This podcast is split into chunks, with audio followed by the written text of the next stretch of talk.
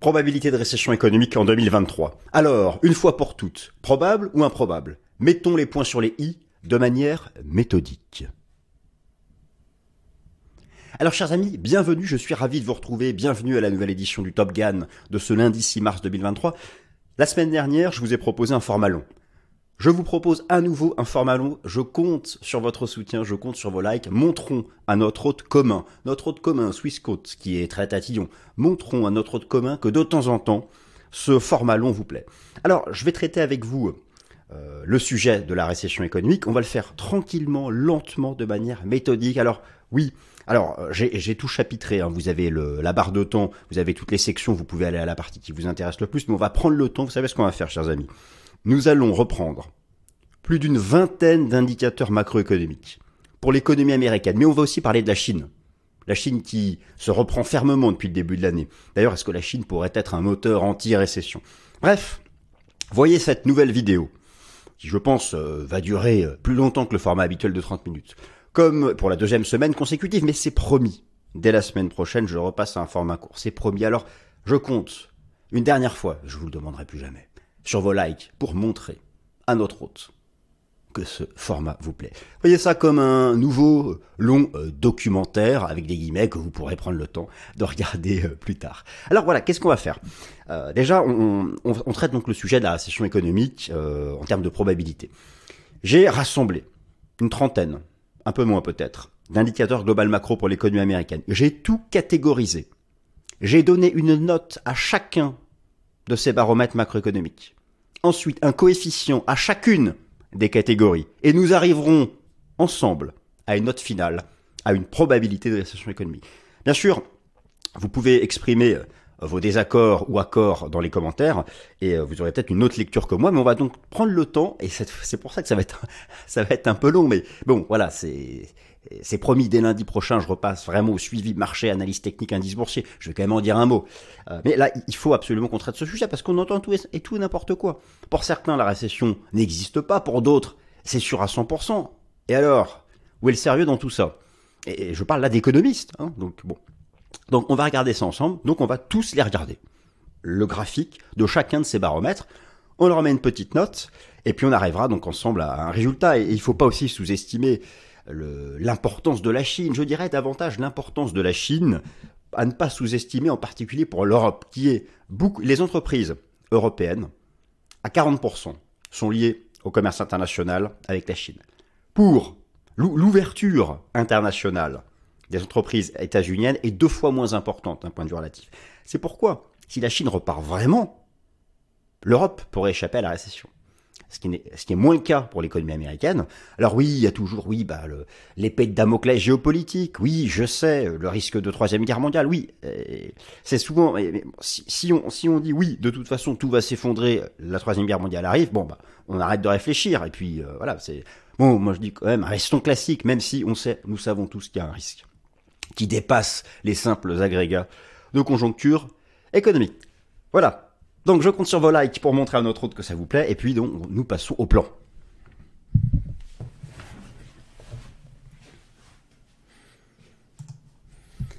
Alors, le plan va s'afficher sous vos yeux. Euh, récession 2023. Euh, alors, une fois pour toutes, probable ou improbable Vous avez probablement une opinion sur le sujet.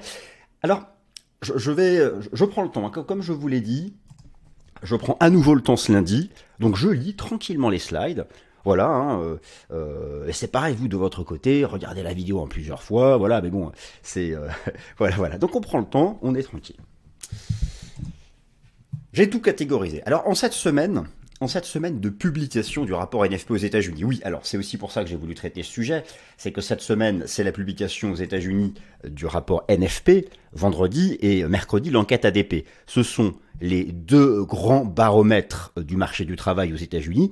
Et naturellement, c'est l'indicateur ultime de récession le jour où, parce que pour l'instant il est tout en bas, le taux de chômage aux États-Unis se met à avoir une inflexion haussière, bah, cette fois-ci on est sûr, les entreprises commenceront à licencier pour préserver leur marge. Mais nous ne sommes encore pas là. Donc avec cette perspective de vendredi qui arrive, le 10 mars, du rapport NFP, et le mercredi 8, l'enquête ADP, vous allez voir, ça en fait partie. Donc en gros, il y a, plusieurs types de, baromètres euh, macroéconomiques.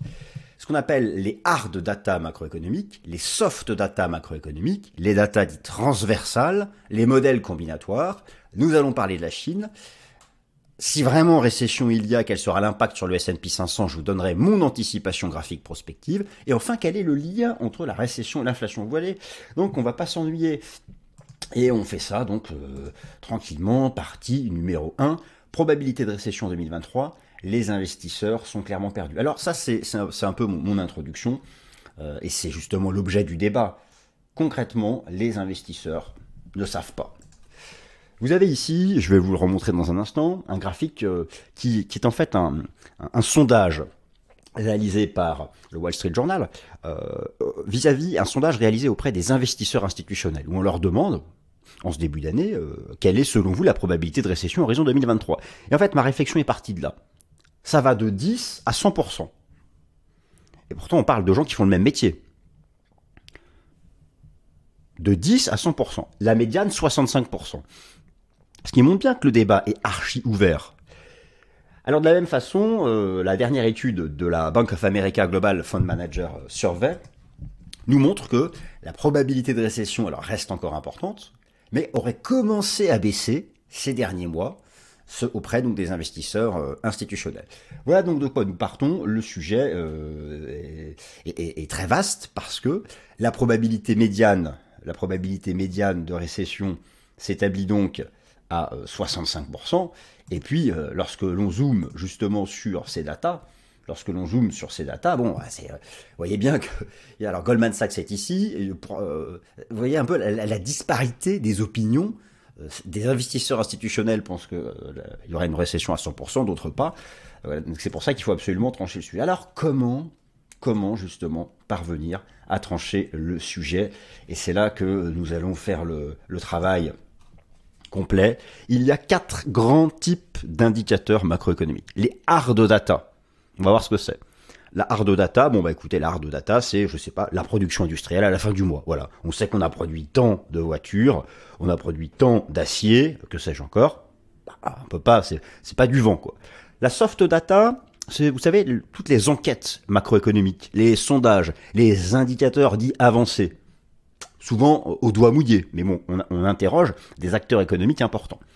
Les modèles de probabilité sont ceux qui viennent euh, combiner plusieurs approches différentes. Moi, par exemple, rappelez-vous, j'avais mon modèle combinatoire, mais vous avez des, banques centrales qui ont leur propre modèle, des instituts économiques, et, euh, et là, c'est pareil, j'en ai rassemblé quatre. Il y en a un que vous allez adorer, qui est celui des indicateurs de coïncidence aux États-Unis, État par État. Vous allez voir, c'est superbe. Il y a, un modèle nous dit 100%, l'autre modèle nous dit 0 ou 10. Bon, c'est pareil, ils sont aussi perdus que les investisseurs institutionnels. Et enfin, vous avez des datas transversales le prix des matières premières, le prix euh, du pétrole, la courbe des taux d'intérêt. On regarde tout en détail. Voilà. Alors, donc c'est parti. Donc, oui, il y a plusieurs types de... voici donc les, quatre grandes catégories, hard data, soft data, modèle combinatoire, data euh, transversale. Et donc, euh, nous arrivons à la fin à un modèle de une, probabilité de récession. Et euh, là, c'était, ce sont les catégories, les sous-catégories que moi j'ai retenues dans mon modèle euh, dit euh, propriétaire. Ça fait intelligent de dire modèle, modèle propriétaire. Bon. Alors, probabilité de récession aux USA. Le détail des baromètres selon les quatre grandes catégories. Et les voici, chers auditeurs, chers internautes. Chers amis, voici le tableau dans lequel j'ai rassemblé donc toutes les informations hard data, soft data, modèle combinatoire, data transversale. Alors, voilà la méthodologie. Pour chacun, j'attribue une note de 1 à 10. 10, c'est une très forte probabilité de récession. 1, c'est quasiment inexistant. Et vous avez compris donc ce que veut dire le 5. Pour chacune de ces catégories, il y aura donc une note globale. Alors vous comprenez bien que forcément, les hard data sont quand même plus concrètes que les soft data. Et à la fin, il y aura, un calcul d'une note globale. Et pour chacune des catégories, j'ai donné, j'ai mis un coefficient. Et donc logiquement, par exemple pour les hard data, nous aurons un coefficient de 2. C'est normal, euh, il faut qu'elle soit surreprésentée dans le calcul global, étant donné que c'est tout concret. Dans les hard data, vous allez avoir les données industrielles, le manufacturière, les données de, l'immobilier, le, taux de chômage. Voilà, ça c'est du concret. Voilà, ce sont des hommes, des, produits, des, biens, des pierres. Voilà, on, comprend. vous allez voir qu'au sein même des hard data, il y a un conflit énorme entre d'un côté le marché du travail et de l'autre les données industrielles et immobilières. Euh, le deuxième nous dit oui récession, le premier non. Donc c'est pour ça que c'est passionnant et c'est d'autant plus passionnant que cette semaine nous avons mercredi et vendredi des mises à jour très importantes pour le marché du travail aux États-Unis. Donc on va les reprendre euh, tranquillement. Donc voici, alors euh, je, je voilà, je vais, vous avez le, slide, je fais pause, donc vous pouvez regarder ça je vais remettre la petite caméra, vous pouvez aussi regarder ça tranquillement. Hein. Ici, vous avez donc les hard data. Bon, vous avez en plus déjà les résultats finaux, mais on va, tout, reprendre, on va reprendre tout ça dans l'ordre. Ici, vous avez donc les, soft data et les données, euh, données transversales, celles du modèle combinatoire. Voilà, je vous montre les autres, les données transversales. Bon, voilà, écoutez, vous pouvez donc, j'enlève la petite caméra si vous voulez faire pause et euh, vous faire une petite capture d'écran de l'ensemble de ces baromètres. Vous avez vu que j'ai déjà établi les notes. Et maintenant, bah, nous allons les reprendre dans l'ordre. Probabilité donc de récession aux États-Unis. Commençons par ce qu'on appelle la hard data. Alors, dans la hard data, l'industrie et l'immobilier, je dirais, tirent la sonnette d'alarme. L'industrie et l'immobilier tirent la sonnette d'alarme. Le marché du travail, lui, reste parfaitement zen. Vous avez la liste de ce dont nous allons parler ici à droite immobilier résidentiel ancien, le cash Schiller Home Price Index, les permis de construire immobilier. Vous voyez tout de suite que dans le secteur immobilier, les notes sont vraiment mauvaises. Hein, je vous le rappelle, 10 c'est forte probabilité de récession et 1 euh, c'est euh, récession improbable. Alors qu'au contraire, toujours du côté des hard data, eh bien euh, lorsqu'on regarde les, données du marché du travail, les notes sont plutôt basses.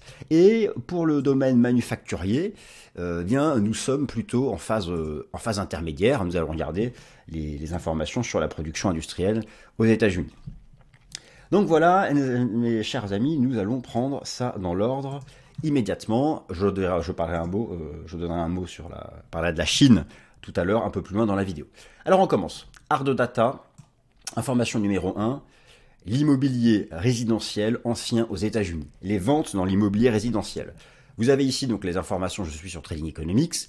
Bon, vous regardez l'histogramme, effectivement, la tendance n'est pas haussière, hein, euh, c'est un euphémisme, on pourrait même dire que la tendance est plutôt euh, baissière. Regardons sur longue période. Voilà.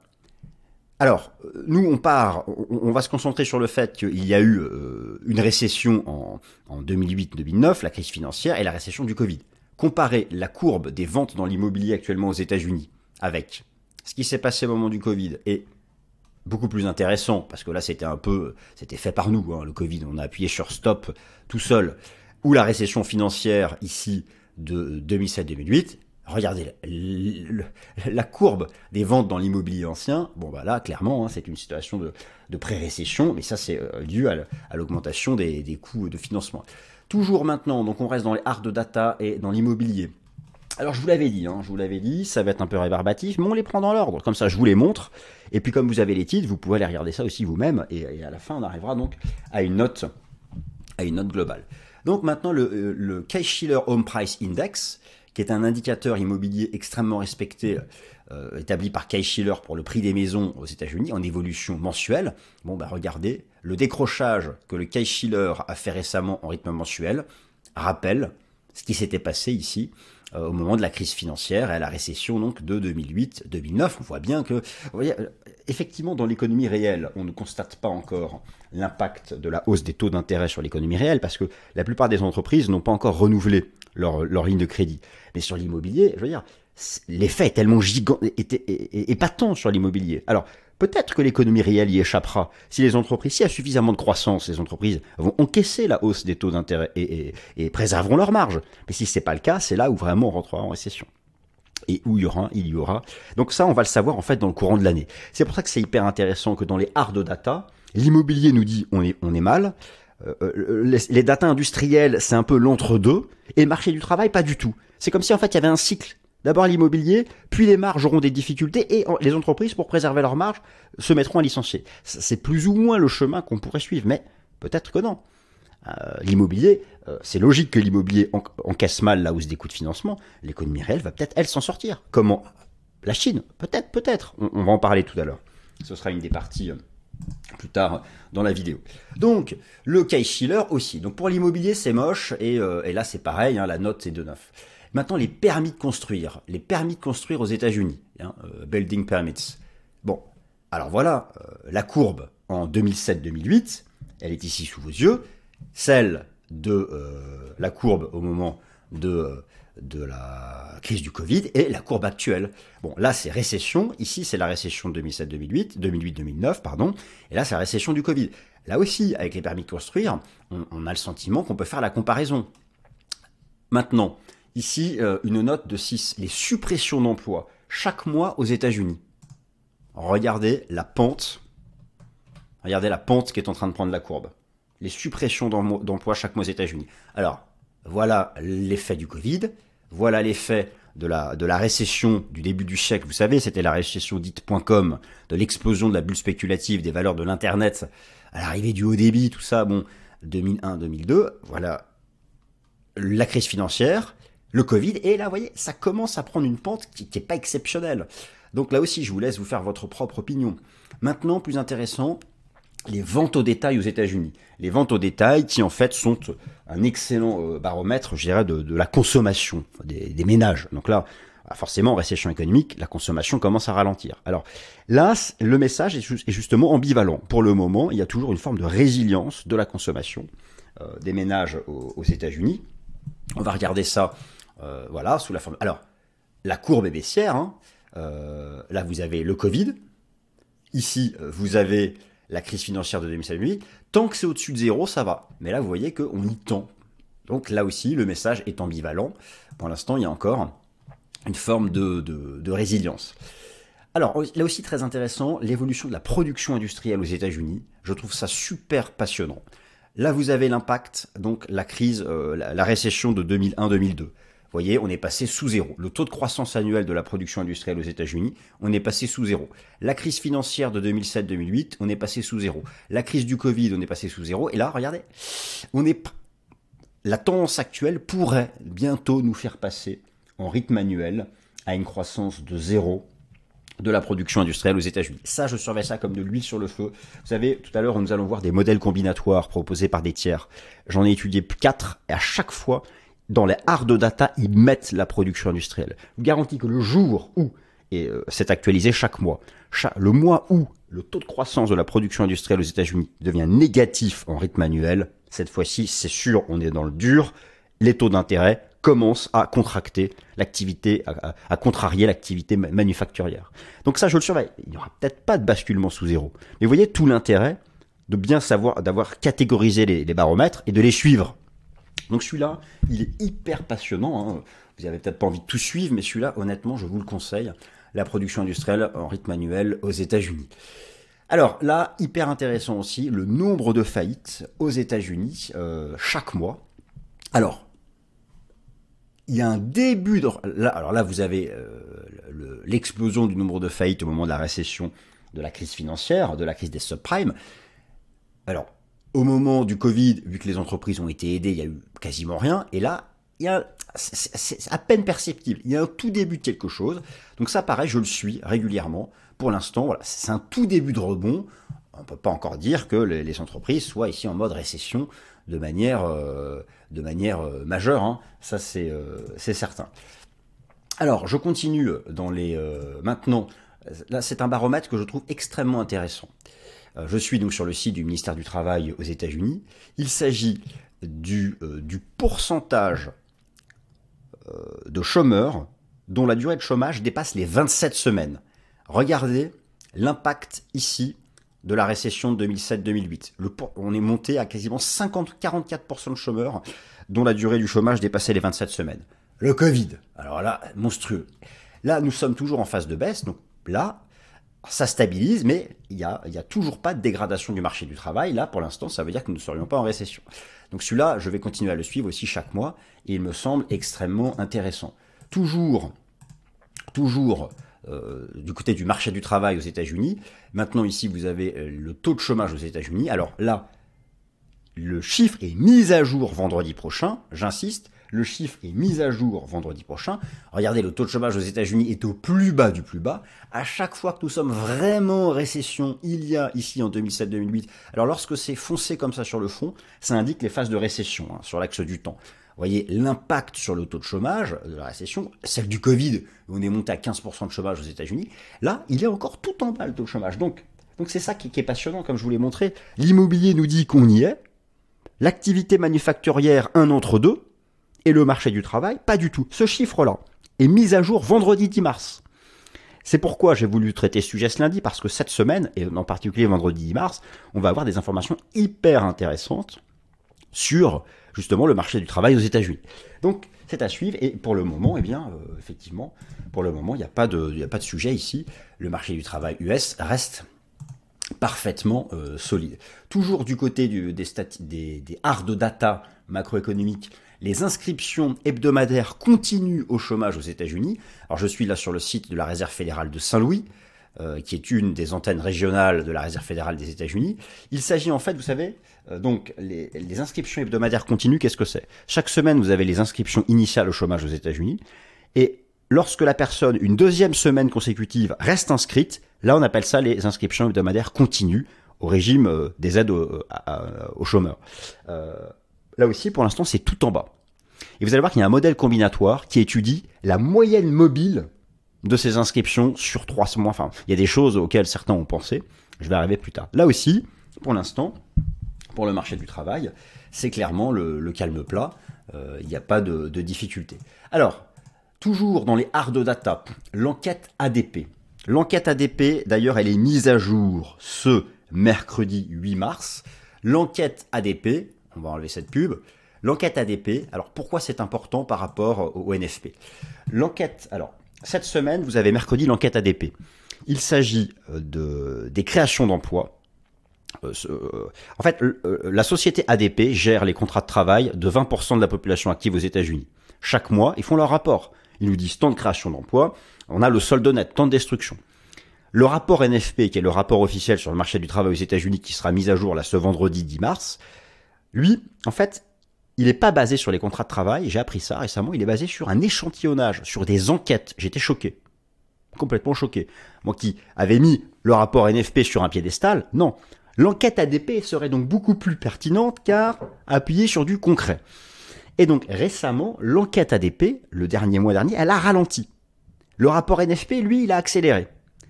J'aurais tendance à faire confiance davantage à l'enquête ADP et en particulier aux prochaines mises à jour qui sont cette semaine.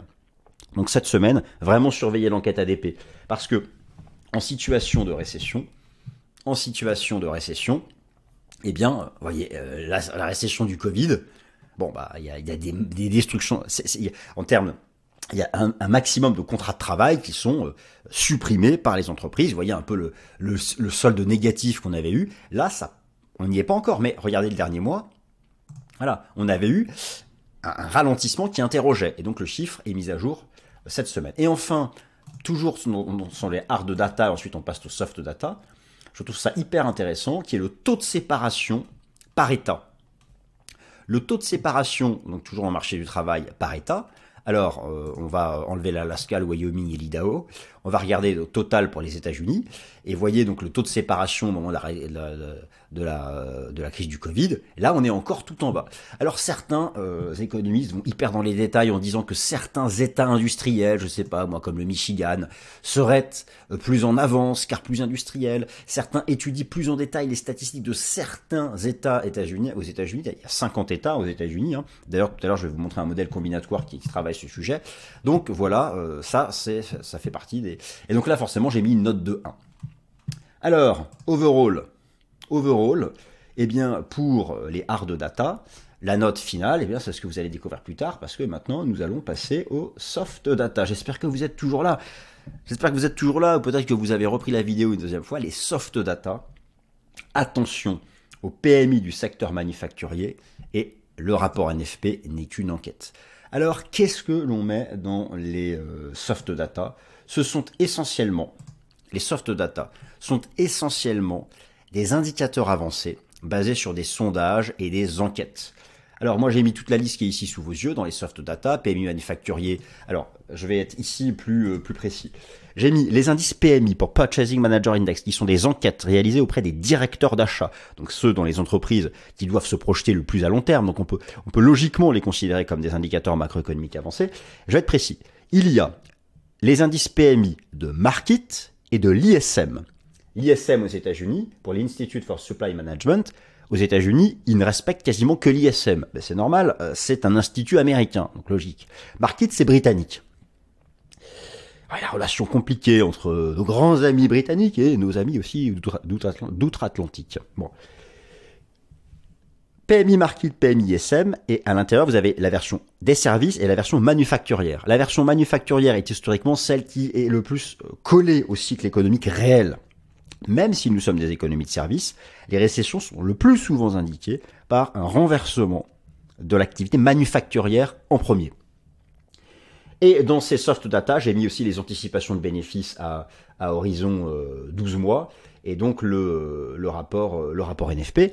Euh, les messages de ces indicateurs avancés sont que, d'un point de vue manufacturier, c'est quasiment récession garantie, pas du côté des services et pas vraiment des anticipations de bénéfices qui sont encore perchées. Alors justement, eh bien nous allons regarder tout ça en détail.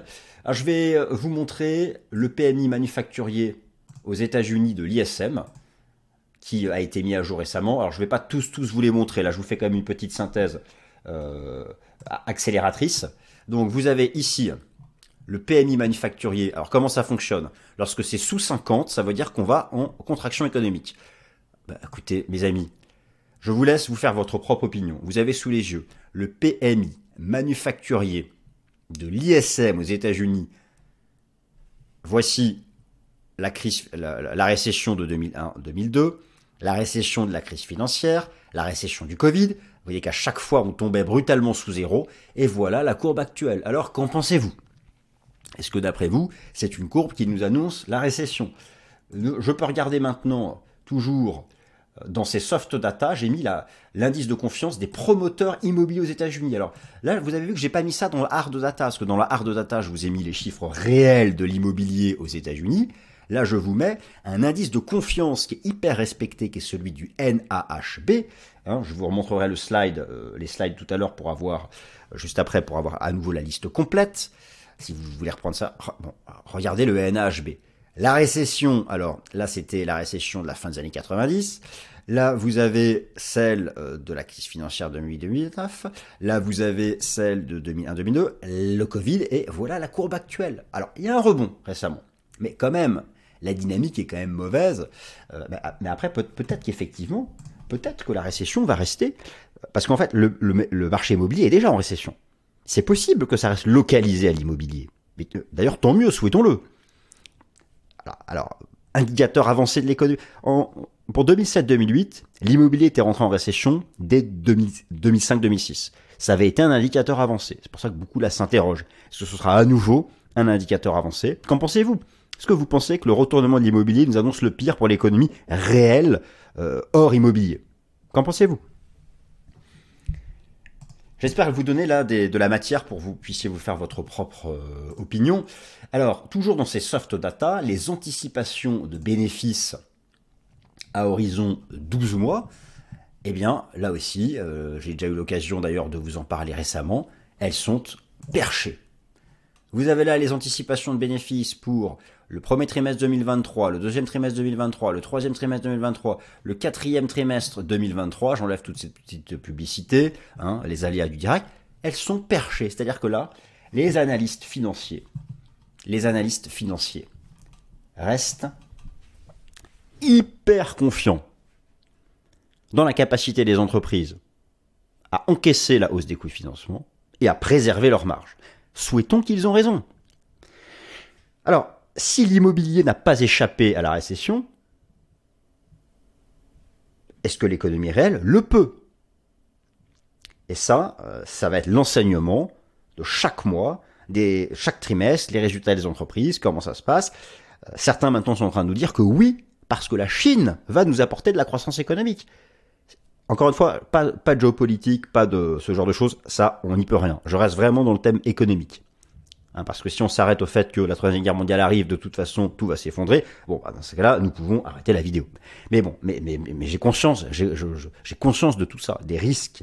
J'appelle ça, moi, des euh, pas des signes noirs, parce que nous avons identifié le risque. Plutôt des épées de Damoclès fondamentales. C'est très différent, une épée de Damoclès, d'un signe noir. C'est très différent. Parce que l'épée de Damoclès, on peut la, on la nomme, on la liste. Le signe noir, c'est quelque chose auquel on n'a jamais pensé. C'est ça qui est très différent. Comme récemment pendant le marché crypto, ce qui avait été la faillite de FTX. Personne n'avait listé ça dans les risques. C'était un, signe noir. Alors, donc, donc dans, les, soft data, je dirais que les, indicateurs avancés dans, le secteur manufacturier, je vous montre maintenant le PMI manufacturier des États-Unis de, de Market, non pas celui de l'ISM, mais celui de Market. Bon, sur 25 ans, voilà sa dynamique actuelle. Voilà celle au moment du Covid. Bon, à vous de voir qu'est-ce que vous en pensez. Nous sommes aussi sous 50. Mais il est vrai, il est vrai que l'activité des services, si on prend par exemple le PMI des services, et c'est vrai que les pays occidentaux sont surtout une économie de services, aux États-Unis, eh bien, ça, alors, on, s'est fait récemment peur, mais ça a tendance à rebondir au-dessus des 50. Voilà ce qui s'était passé au moment du Covid. Alors voilà, qu'en penser euh, ici, vous aviez l'activité des services au moment de la récession de 2001-2002. Là, vous avez le PMI des services au moment de 2007-2008, la crise du Covid, et maintenant, ce que nous sommes en train de faire maintenant, je vous laisse interpréter cela euh, comme vous le souhaitez, mais vous voyez un peu donc l'ambivalence entre ces deux euh, entre ces deux parties. Donc nous avons vu les hard data et les soft data. Maintenant toujours dans cette façon d'appréhender la probabilité d'une récession, il y a ce qu'on appelle les modèles combinatoire. Alors à qui souhaitez-vous faire confiance? J'ai sélectionné pour vous quatre modèles combinatoires. Le modèle dit du Conference Board, le modèle, et celui-là, vous allez l'aimer celui-là. Moi, il m'a fait triper, si vous me permettez cette expression. Sur les indices US States Coincident Indexes, le modèle euh, Real-Time Sal Rule et euh, le Smooth US Recession Probabilities de la fête de Saint-Louis. Donc là, nous parlons, nous parlons de gens sérieux. La réserve fédérale de Saint-Louis est une des antennes régionales de la Fed. Euh, celui du dessus, c'est de la, je sais plus laquelle. Euh, on va regarder. Euh, la Fed de Philadelphia nous a fait celui qui est ici sous vos yeux, la petite carte qui est sympa avec les. Et d'ailleurs, on va commencer par celui-là. Alors, on va commencer par celui-là. Vous savez, aux États-Unis, est-ce que vous savez combien il y a d'États aux États-Unis? Il y en a 50 la Fed de Philadelphie calcule chaque trimestre une note économique pour chacun de ces États, en partant de l'étude d'un agrégat euh, de hard data local. Et chaque trimestre, c'est soit positif, soit inchangé, soit négatif. Le modèle, historiquement, nous dit que les États-Unis vont en récession lorsque sur un trimestre, il y a 27 ou plus d'États qui ont un indice euh, de coïncidence négatif. Alors on va les compter. J'ai ici euh, rassemblé donc euh, sous vos yeux la, je vais la, charger d'ailleurs, la, la, toute dernière, la toute dernière carte, voilà, qui est ici sous vos yeux. Donc quand c'est en orange, euh, c'est négatif. Violet, c'est inchangé. Alors on les compte. Il y en a 1, 2, 3, 4, 5, 6, 7, 8, 9, 10, 11, 12, 13, 14, 15. Il y en a 15 qui sont en négatif. Et, par contre, attention, il y a des inchangés. 1, 2, 3, 4, 5, 6 petits points. Donc voilà, nous sommes actuellement selon ce modèle de la Fed de, Philadelphia, de la Fed de, Philadelphie. Très belle ville d'ailleurs, je crois que c'est une des premières, quand j'avais visité les États-Unis la première fois, j'avais 16 ans. il me semble que l'avion avait atterri à Philadelphie. Bon bref, euh, sur la côte est des États-Unis. Euh. et, donc, euh, voilà, nous sommes actuellement à 15 États avec un indice de, coïncidence négatif. Donc le modèle nous dit pas encore qu'on est en récession, mais ça se dégrade. C'est au-dessus de 27. Bah voilà, 27, il y a 50 États. Donc celui-là, je le suis, il est, bien fait, il est hyper précis, les State Coincident Indexes de la fête de Philadelphie. Moi, je l'aime euh, beaucoup, ce modèle. Maintenant, on va regarder celui de la Réserve fédérale de Saint-Louis, qui est un super modèle combinatoire aussi. Le Smooth US Recession Probabilities de la Réserve fédérale de Saint-Louis. Ça fait 34 minutes, j'espère que vous êtes toujours là. Celui-là, il m'intéresse beaucoup parce que c'est un modèle combinatoire qui intègre les chiffres de l'emploi, la production industrielle, les données manufacturières, les données commerciales. Et euh, donc, sa note actuelle, euh, c'était en janvier, est de 0,90. Donc bah là, ça veut dire que selon ce modèle, on n'est pas en récession. Selon le modèle de Philadelphie, on est à 50% de proba. Donc celui-là, celui-là c'est le plus positif. Hein. Donc vous voyez, ils se contredisent tous. Et vous en avez un autre qui est celui du Conference Board. Vous en avez un autre qui est, le modèle euh, combinatoire du, euh, du Conference Board. Euh, alors bon, il s'affiche pas, c'est pas grave. Je ne vais pas vous, le, vous le montrer. celui donc du Conference Board. Et donc lui, il y a eu un petit bug d'affichage. Le modèle du Conference Board, je crois que je vous l'avais déjà montré une fois. Ben, je vous l'ai montré dans la vidéo de lundi dernier. vous pouvez reprendre quand j'ai fait mon état fondamental complet. il nous dit 100%. Donc, le Conference Board nous dit 100%, la fête de Philadelphie 50%, celle de euh, Saint-Louis 1%. Euh, Qui croire? Donc nous revenons, nous revenons à... Donc voilà, vous avez les quatre modèles ici euh, que je vous invite à suivre, que je vous invite à suivre en fonction de ce qui vous, ce qui vous intéresse. Maintenant, les data transversales. Les datas transversales, c'est tout ce qui, euh, alors, c'est tout ce qui est cross asset. Ce sont les baromètres de probabilité dits cross asset. J'ai mis la courbe des taux d'intérêt. Je vous l'ai déjà montré. La courbe des taux d'intérêt qui nous garantit une récession. Le prix des matières premières, le prix du pétrole. Le WTI Cut Report pour les, producteurs et les données de, l'inflation euh, aux, États-Unis. Donc ça, c'est pareil. Ce sont des, choses très importantes. Alors, tout d'abord, l'inversion de la courbe des taux l'inversion de la courbe des taux a systématiquement indiqué, l'inversion de la courbe des taux a systématiquement été précurseur d'une phase de, récession. Et comme j'ai déjà eu l'occasion de vous le montrer, actuellement, eh bien, euh, nous sommes sur un niveau extrême de l'inversion de la courbe des taux. Je vais vous montrer ça directement sur, sur TradingView. Nous sommes sur un niveau extrême de l'inversion de la courbe des taux. La voici, l'inversion de la courbe des taux. Voilà, avec le spread entre le 10 ans et le 2 ans ça nous garantit, cela nous garantirait que nous allons être donc en que nous allons être en récession. Alors ensuite, il y a une autre donnée moins importante que j'inclus, qui est bien sûr le prix du pétrole, le prix des, euh, des énergies. Alors le prix du pétrole, j'ai fait une vidéo d'ailleurs sur le sujet dans le Fast and Forex il y a un certain temps, je vous invite à la, reprendre. Le prix du pétrole qui est euh, en, forte baisse depuis le déclenchement de la, guerre en Ukraine. Euh, clairement, il n'y a pas meilleur baromètre de l'activité économique réelle. Alors, d'un point de vue de chartiste, je, ne sais pas si c'est vraiment ce type de pattern en épaule tête épaule. Euh, là, ce sera vraiment la vue la plus baissière. Mais vous avez ici le niveau des 63-65 dollars, qui était le niveau, le record avant le choc boursier de la, crise sanitaire. Euh, moi, c'est d'ailleurs toujours la cible que je vise. Il y a un niveau technique. Écoutez, clairement, si on rebascule sous ce niveau, vous voyez ici, qui était la résistance historique, là, le point de décrochage du Covid, et lorsqu'on l'a redépassé, on a accéléré. Si on rebascule sous ce niveau, ce sera vraiment l'indication que nous sommes en, récession. Et euh, un autre outil que j'intègre dans les data, dans les data transversales, c'est le prix composite des matières premières. Alors ça, je vous l'avais montré euh, déjà à plusieurs reprises dans le Fast and Forex. Les matières premières qui ont commencé à baisser après avoir atteint le sommet avant la crise financière, on est revenu sur cette ligne de tendance. Et regardez comme elle fonctionne hyper bien. D'ailleurs, je vous avais montré en, en données journalières à l'époque une configuration en death cross qui a bien marché. Regardez maintenant cette ligne de tendance sur laquelle on est. Si on brise ça, c'est vraiment que l'activité économique mondiale, occidentale, se met à fortement ralentir. Et le rebond récent, je pense, est lié en grande partie à la reprise économique à la reprise économique euh, en, Chine. Et toujours du côté des, données transversales, je me tourne ici du côté du rapport Commitment of Traders de, la CFTC, qui vous donne euh, chaque vendredi les, données de positionnement de plusieurs catégories de traders sur le prix du, pétrole, et je me suis intéressé à ce que faisaient les producteurs de pétrole. Eh bien, regardez comme c'est intéressant, je vais passer ça, les données sur deux ans.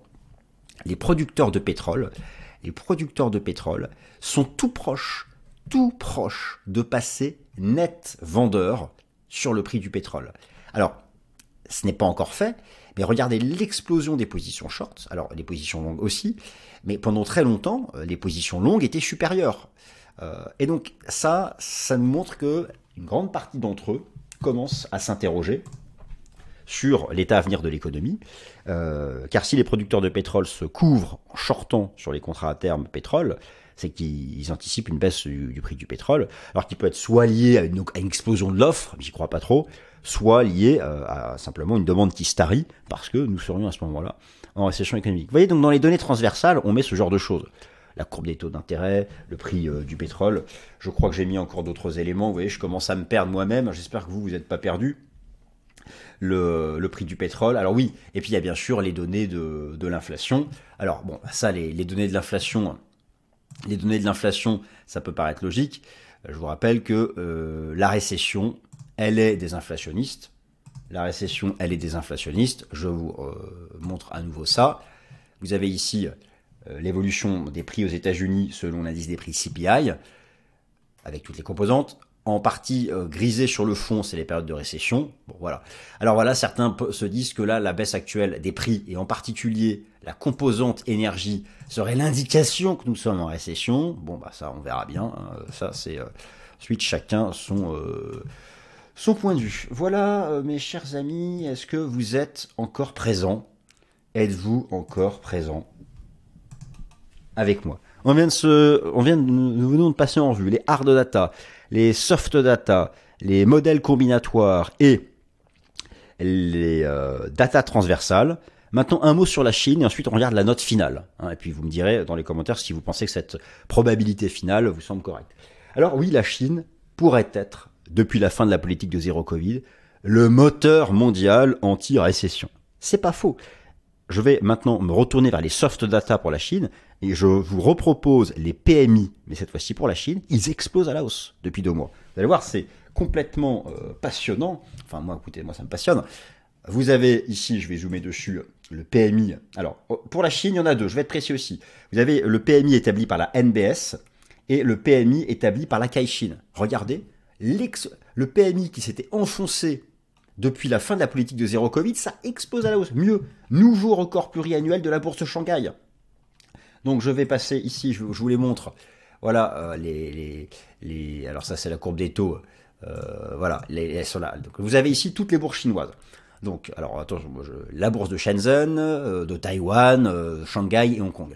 Concentrez-vous en, en, vert sur la Shanghai. On vient de faire un nouveau record depuis euh, le rebond du 28 octobre. Et si vous regardez la performance des places boursières chinoises en year-to-date depuis le début de l'année, Shanghai prend 6%. Donc voilà. Alors, est-ce que cela serait euh, euh, suffisant?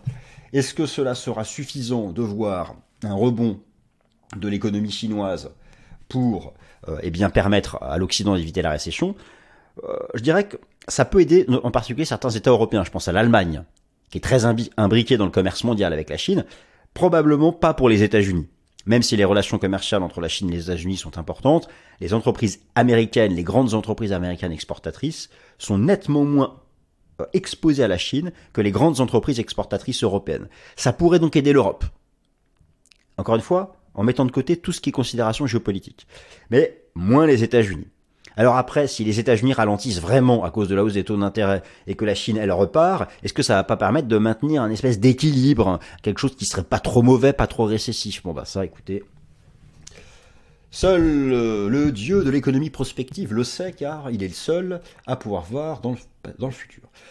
Et maintenant, mes amis, j'espère que vous appréciez ce documentaire un peu long, si vous êtes toujours présent, la note globale, la note globale pour la probabilité d'une récession. Eh bien, la note globale, j'ai appliqué donc un coefficient de 2 pour les hard data et pour tout le monde de 1. La note globale est de 47%. Voilà. C'est la probabilité de récession que je vous propose. 47%. Vous voyez, ça m'arrange, ça arrange tout le monde ça va pas nous aider. une chance sur deux.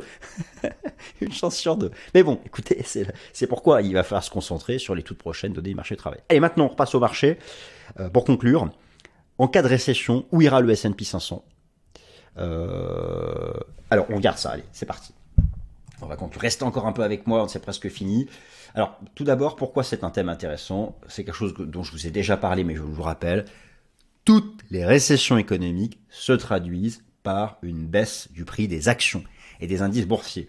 Vous avez ici sous les yeux les récessions du passé et en rouge l'impact que cela a eu sur l'indice S&P 500, les récessions du passé et l'impact que cela a eu sur l'indice S&P 500 et euh, vous avez donc, j'enlève la petite caméra, regardez en bas à droite, la performance moyenne, la performance moyenne en récession, elle est, non, la performance moyenne, elle est là, euh, je l'ai mis ici, elle est de moins 34% en moyenne lorsque nous sommes en récession. Alors, quel serait justement l'impact sur l'indice euh, S&P 500 Eh bien, écoutez, nous allons prendre cet indice S&P 500, alors qui essaye de préserver cette pattern, hein, ça je vous, en, parle chaque lundi. On va prendre euh, l'intervalle de prix depuis les records de décembre 2021 et attendez, nous allons aller à moins 34% en moyenne, voilà, ici. Si vraiment on est en récession, le marché irait au bas mot, en récession moyenne, sur les ici, en fait sur ce niveau, sur les 3150 points. Donc voilà, c'est pour ça qu'en fait c'est un enjeu vraiment très important. Euh, si récession euh, est évitée, le marché peut revenir sur ses plus hauts. Si on file en récession, on viendra, on rebasculera sous les plus bas du mois d'octobre dernier en appliquant donc la performance moyenne. Donc ça, c'est quelque chose euh, euh, qui est bon à savoir. Et enfin, inflation et récession, ça je vous en ai déjà parlé. Le seul avantage, le seul avantage par rapport à ce qui est considéré comme l'ennemi public numéro 1, l'inflation. Le seul avantage, entre guillemets, d'une récession, que moi je ne souhaite pas, qu'on ne peut pas souhaiter socialement une récession, alors peut-être que euh, les éminences grises des banques centrales la souhaitent parce qu'elles, elles regardent l'inflation et pas la société. Mais ce qu'il faut savoir, c'est que la récession, si elle a lieu, nous ramènera les prix à une croissance de zéro. Ce sera le seul réconfort que nous pourrons en tirer. Voilà, chers amis, c'est terminé. Je pense que ça a duré au moins trois quarts d'heure. J'espère quand même que ça vous a plu. C'était probablement un peu long. Merci, s'il vous plaît, une dernière fois. Mettez-moi un petit like, pour montrer à notre hôte que de temps en temps ça vous plaît. Et promis juré, dès lundi prochain, je repasse sur un format court et axé, indice boursier. Je vous proposer un tour d'horizon technique de tous les indices boursiers, ceux d'Asie, ceux d'Europe, ceux des États-Unis, en restant vraiment focus, analyse de marché et trading. Voilà, merci à toutes et à tous, j'espère que vous avez passé un bon moment. Et puis, je vous souhaite une excellente semaine. À très bientôt, merci.